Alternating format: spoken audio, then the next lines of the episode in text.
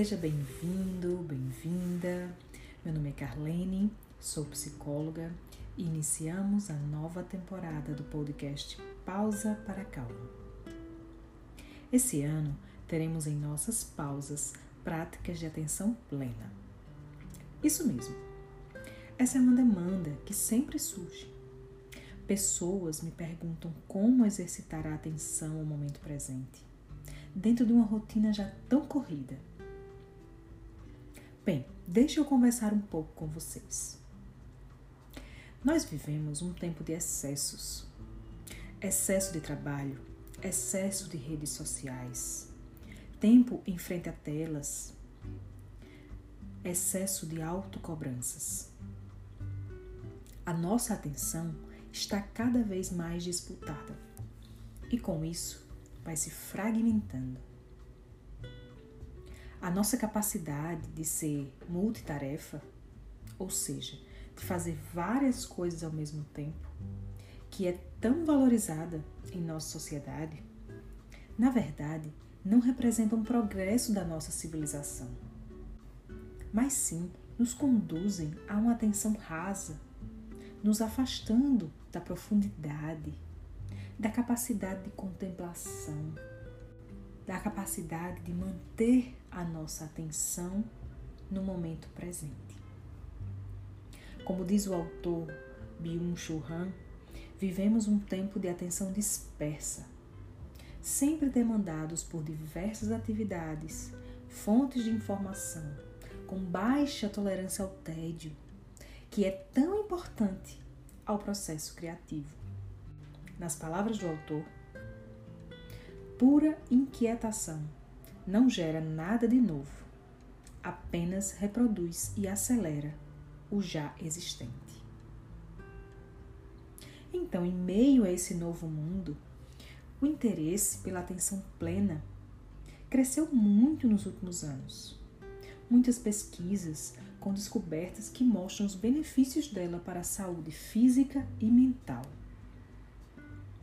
Com a prática da atenção plena, nós estamos presentes, conscientes, com a nossa atenção no que está acontecendo dentro e fora de nós, aqui e agora é estar consciente, sem criticar nem julgar. Seguindo esse caminho, o nosso podcast Pausa para Calma, nessa edição, trará conteúdos e exercícios para conduzir você a desenvolver a atenção plena em sua rotina. Você possivelmente já experimentou momentos de consciência atenta. Sabe aquele momento em que tudo fica claro vívido, em que você se sente desperto, desperta.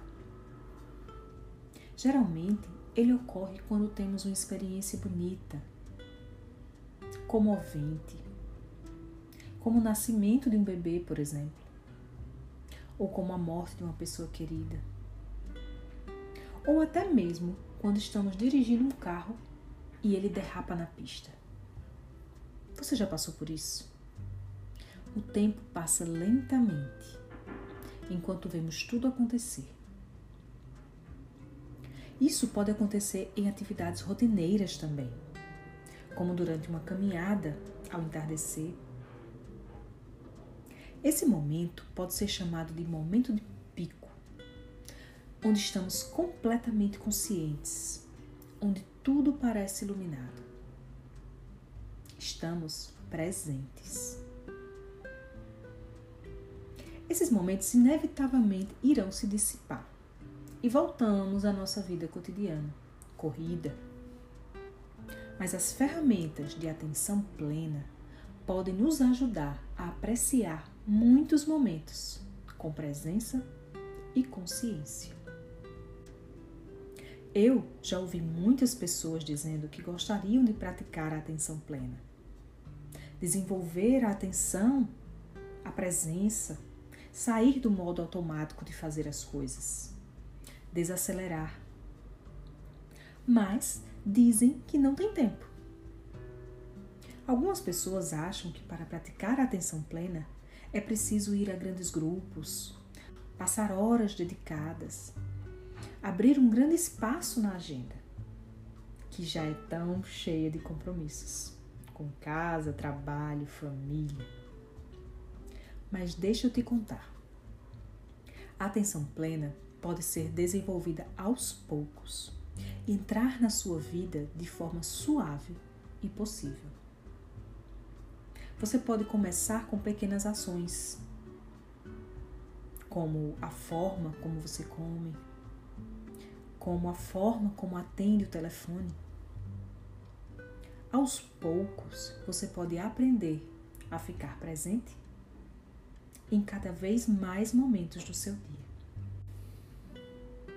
Aqui vou apresentar para você práticas de atenção plena para o seu dia a dia, para que possa desenvolver a presença em sua rotina.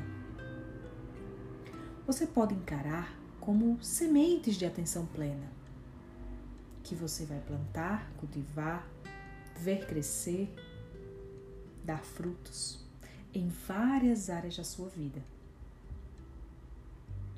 Serão ao longo do ano 10 práticas de atenção plena, uma a cada mês, para que você possa aplicar e desenvolver atenção ao momento presente.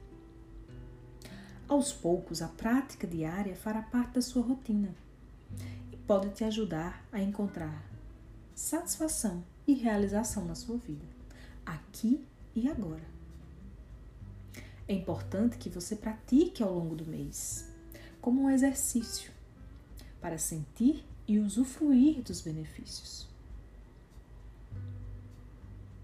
Além do exercício proposto, a cada mês, trarei ainda algumas dificuldades que podem surgir ao realizá-lo algumas descobertas e temas ligados à nossa vida cotidiana.